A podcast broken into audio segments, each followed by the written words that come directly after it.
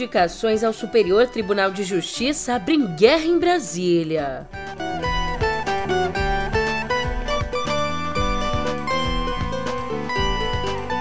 E Bolsonaro convida governantes estrangeiros para 7 de setembro.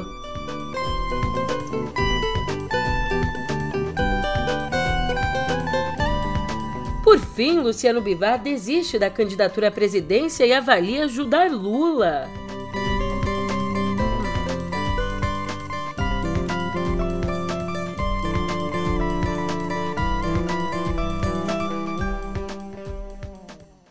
Ótimo dia, uma ótima tarde, uma ótima noite para você. Eu sou a Julia Keka e vem cá, como é que você tá, hein? Nessa segundona, dia 1 de agosto, a gente tá começando aqui mais um mês e eu trago uma lista para você. 1. Um, Hidrate-se. 2. Coma bem. 3. Repouse. Essas são algumas diquinhas caseiras para aliviar as dores de cabeça. É, elas podem ser bem úteis para você caso você seja o presidente da República. E eu já te explico isso direitinho no pé do ouvido.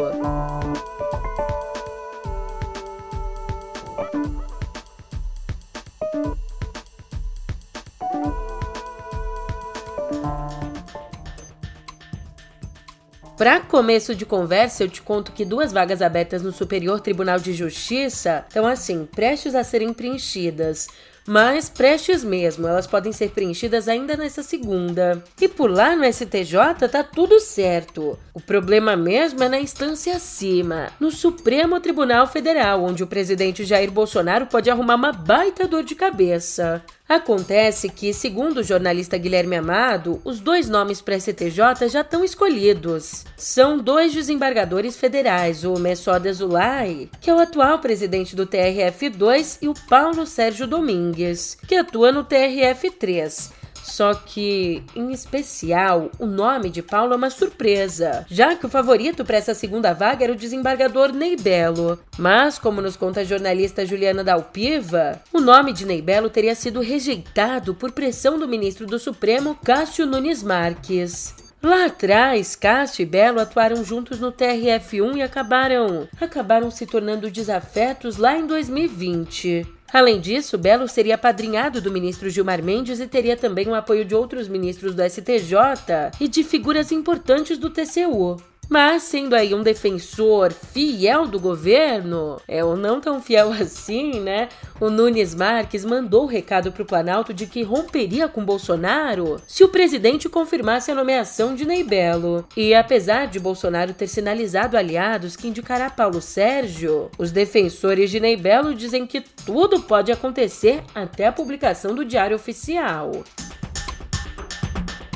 E já que o nosso papo aqui chegou no Planalto, uma semana depois de convocar os apoiadores para os atos de rua no 7 de setembro, agora Bolsonaro convidou os chefes de Estado dos países de língua portuguesa para assistirem à parada militar em Brasília. A parada que vai celebrar os 200 anos da independência. E eu não sei você, mas eu, Julia, espero duas coisas. A primeira, é claro, é que dê bem errado as investidas golpistas do presidente. A segunda é que, para parada, eles troquem os tanques do fumacê usados em agosto do ano passado. Chega! Mais uma cortina de fumaça? Aqui não. Ai, ai, vou te dizer. Bem, até agora a expectativa de interlocutores é que o desfile em Brasília seja mais protocolar. E isso para não expor os dignatários estrangeiros. Já a manifestação mais aguerrida mesmo, para valer, deve acontecer no Rio, onde Bolsonaro anunciou uma inédita exibição militar em Copacabana. Nos, nos aproximamos do nosso 7 de setembro, onde iremos comemorar 200 anos de independência. Mas vamos comemorar também como marco para mais 200 anos de liberdade. No dia 7, estarei pela manhã lá em Brasília, com o povo na rua, com a tropa desfilando. À tarde, eu queria, como estive aqui o ano passado, eu sei que aqui somos paulistas, mas todos nós somos brasileiros. Os 26 estados e o Distrito Federal. Nós queremos, pela primeira vez, inovar no Rio de Janeiro. Sei que vocês queriam aqui, mas nós queremos inovar no Rio de Janeiro. Às 16 horas do dia 7 de setembro, pela primeira vez, as nossas Forças Armadas e as nossas irmãs Forças Auxiliares estarão desfilando na praia de Copacabana, ao lado do nosso povo. Enquanto isso, escuta só essa história.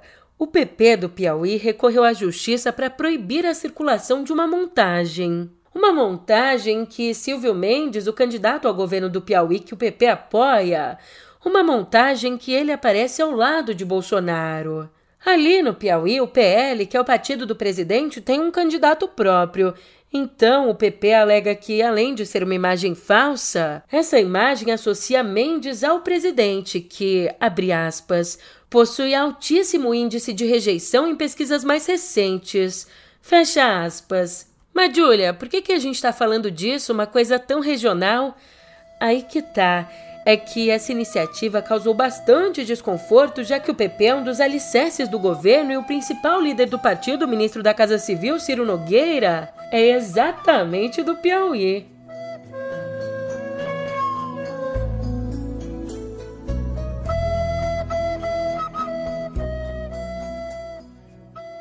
E você sabe, o certo é dois para lá e dois para cá, só que aproveitando esse dois para cá e um para lá, essa dança meio estranha. O presidente do União Brasil, Luciano Bivar, desistiu da candidatura ao Planalto e vai buscar se reeleger deputado. Resolvi voltar e continuar na Câmara Federal com a ajuda de vocês para que a gente possa, Miguel, continuar é, presidindo o partido com a força que tem o nosso partido, os nossos parlamentares enfim, todos aqueles que compõem União Brasil. Então, a vocês, um abraço bem grande.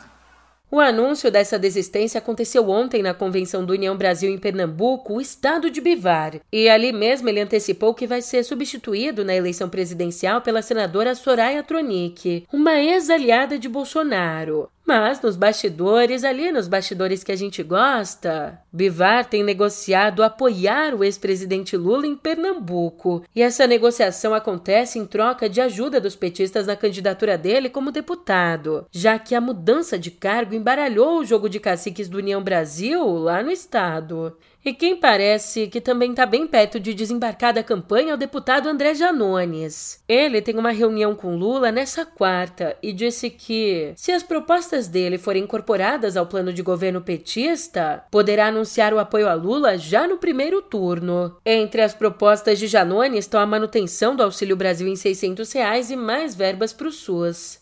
E agora, por aqui, espaço aberto para o comentário de Ricardo Noblar. E não é um espacinho aberto, não. O Noblar escancara um espaço por aqui com os dois pés na porta ao perguntar, abre aspas, e o ex-juiz Sérgio Moro, hein? Luciano Bivar, presidente do União Brasil, atraiu Moro com a promessa de que ele poderia disputar a sucessão por seu partido, o maior e mais rico do país. E Moro topou, feliz da vida. Mas nem candidato ao Senado por São Paulo conseguiu ser. Lançou-se pelo Paraná Agora, Moro vê Bivar desistir de ser candidato a presidente para se reeleger deputado federal por Pernambuco e pior, apoiar Lula. Fecha aspas. Tá vendo só? Se você precisava de uma mensagem motivacional para te empolgar nessa segunda, agora você não precisa mais, né? Só a segunda até pode estar tá péssima mas não tá pior que a do Moro. Dança, gatinho, dança! Ai, ai, enquanto isso, como conta Lauro Jardim, na contramão de entidades patronais, sindicatos, banqueiros e colegas empresários, Abílio Diniz decidiu não assinar o manifesto em defesa da democracia. Sobre isso, Diniz disse: Quero assumir uma posição de neutralidade para ajudar o Brasil. Eu tenho um canal com os dois, mas não apoio nem Lula e nem Bolsonaro. Sempre apoiei os governos. É, e a gente fala aqui de uma neutralidade até a página 2. Como revela Guilherme Amado, Abílio Diniz é o principal doador para a campanha do Novo para as eleições de outubro. Ele contribuiu com um milhão, que representa 20% dos 5 milhões que a legenda registrou ter arrecadado até agora. Aliás, a gente fala aqui de Abílio Diniz que ontem perdeu o filho João Paulo Diniz. A causa da morte dele não foi informada. O empresário de 58 anos deixa quatro filhos e a esposa, Ana Garcia. Bem, ainda pensando aqui na Carta em Defesa da Democracia, Hélio Gaspari levanta um ponto importante ao afirmar que, abre aspas, Jair Bolsonaro e o doutor Ciro Nogueira, chefe da Casa Civil, disseram que o manifesto da Carta em Defesa da Democracia era coisa de banqueiros ressentidos pela popularização do Pix. E seria uma ingenuidade supor que eles não entendem de banqueiros ou de política. Bolsonaro e Nogueira estão num palácio onde algum efeito sobrenatural tem a capacidade de distorcer a percepção da realidade. Já lá fora, o recado do presidente chinês Xi Jinping para que os Estados Unidos não brincassem com fogo, esse recado parece ter surtido efeito. A comitiva de deputados americanos que fará um tour pela Ásia essa semana, liderada pela presidente da Câmara, Nancy Pelosi, anunciou ontem o roteiro da viagem. E Taiwan, que a China considera uma província rebelde, ficou de fora do roteiro.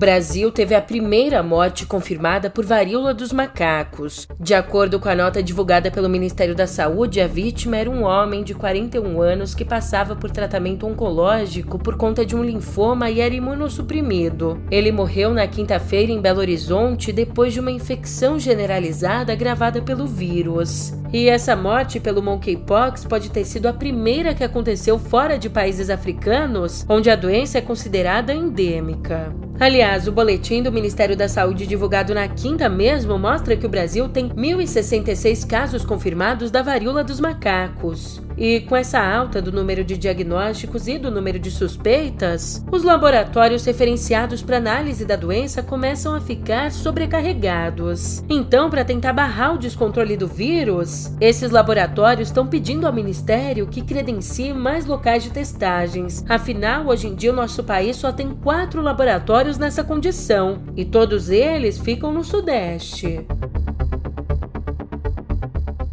E ainda nesse fim de semana, a Espanha também confirmou as duas primeiras mortes na Europa de pessoas infectadas pela varíola dos macacos. Uma dessas mortes teria acontecido na sexta e a outra no sábado. Ah, ainda na sexta, o governo de Nova York declarou estado de emergência depois de registrar 1.383 casos confirmados, o que equivale a mais de 25% do total de casos nos Estados Unidos inteiro. Mudando de assunto, uma decisão da Suprema Corte do Canadá estabeleceu que agora, por lá, pode ser considerado crime sexual a quebra do acordo sobre o uso da camisinha. Ou seja, se durante uma relação uma das pessoas não usa o preservativo mesmo sem consentimento ou tira o preservativo sem consentimento. Esse parecer da corte, um parecer proferido na sexta, envolveu um caso em que, durante o sexo, um homem decidiu não usar camisinha, mesmo sem autorização da parceira.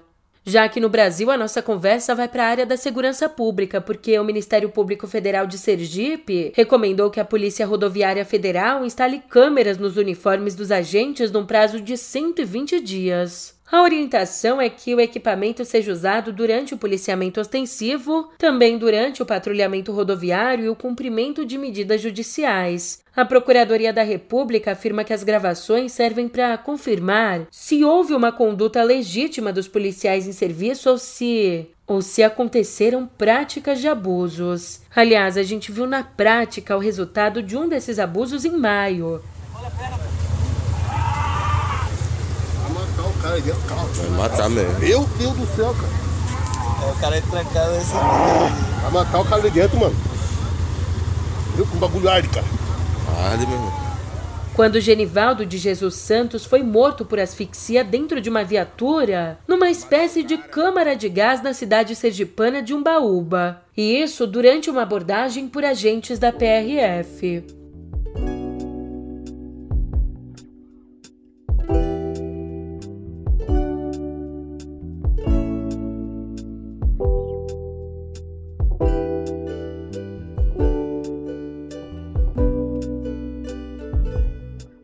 Hoje, na nossa editoria de cultura, duas despedidas bem doídas.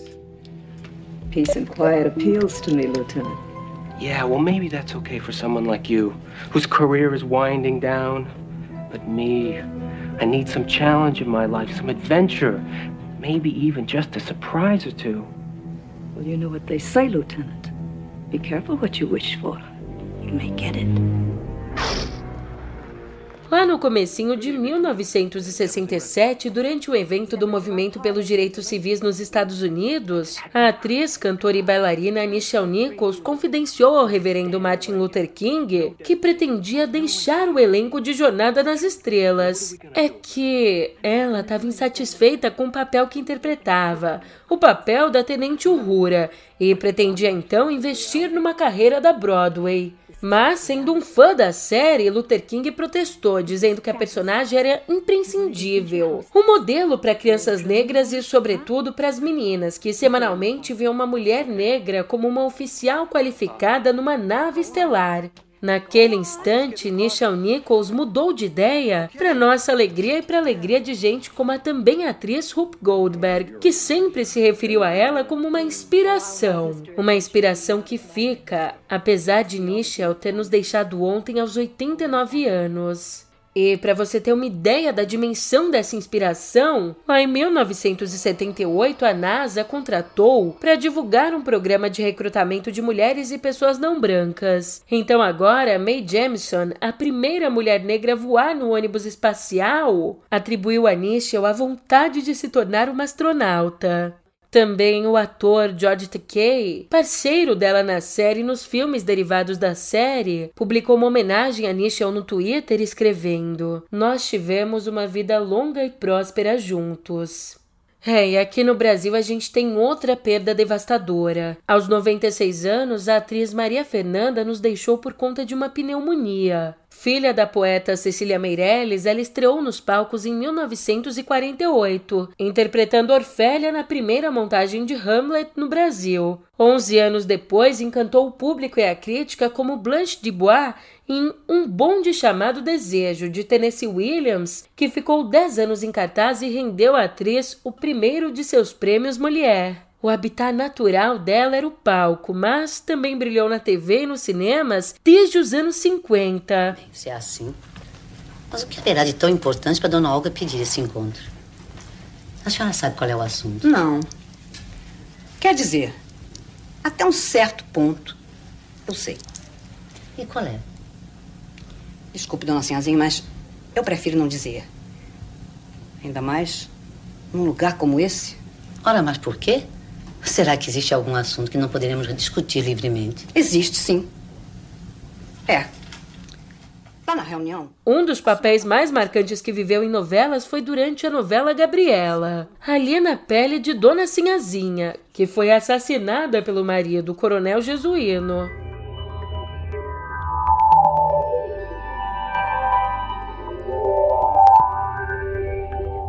Aqui em Cotidiano Digital eu te peço para pensar num elefante. Pensou? Você sabe, um elefante tem aí em média 5 toneladas. Agora, tendo essa referência, imagina um equipamento de 30 toneladas, que pesa mais ou menos o que pesa 6 elefantes.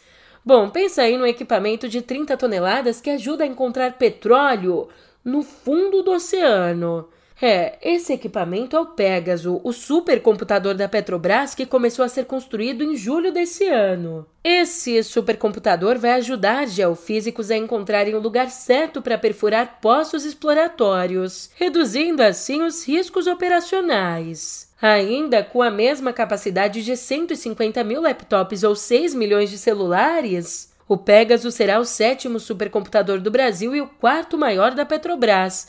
Ah, e a operação deve começar de fato até o fim do ano. Falando aqui em super tecnologias, mais três capitais brasileiras receberam nessa sexta o sinal de internet 5G. São elas Porto Alegre, João Pessoa e Belo Horizonte. Ah, e essas também são as primeiras cidades a receberem o 5G depois de Brasília. Até agora, a previsão é que a tecnologia chegue a todas as capitais até o fim de setembro. Já para as outras cidades do país, a gente vai ter que ter mais paciência, porque o serviço vai chegar de forma gradual até 2029. E para te lembrar rapidinho aqui, não tão rápido quanto na velocidade do 5G, mas tudo bem.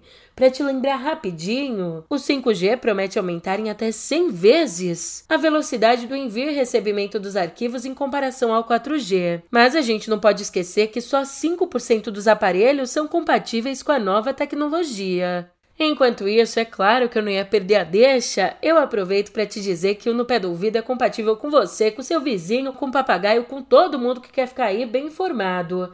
Por isso, envia esse episódio lá no grupo da família, traz mais gente para conversar com a gente, pô. E assim eu também aproveito, é claro, para me despedir. Mas você sabe, ainda é segunda, ainda tem muita água para rolar, e por isso eu te espero aqui. Eu te vejo amanhã. Até lá!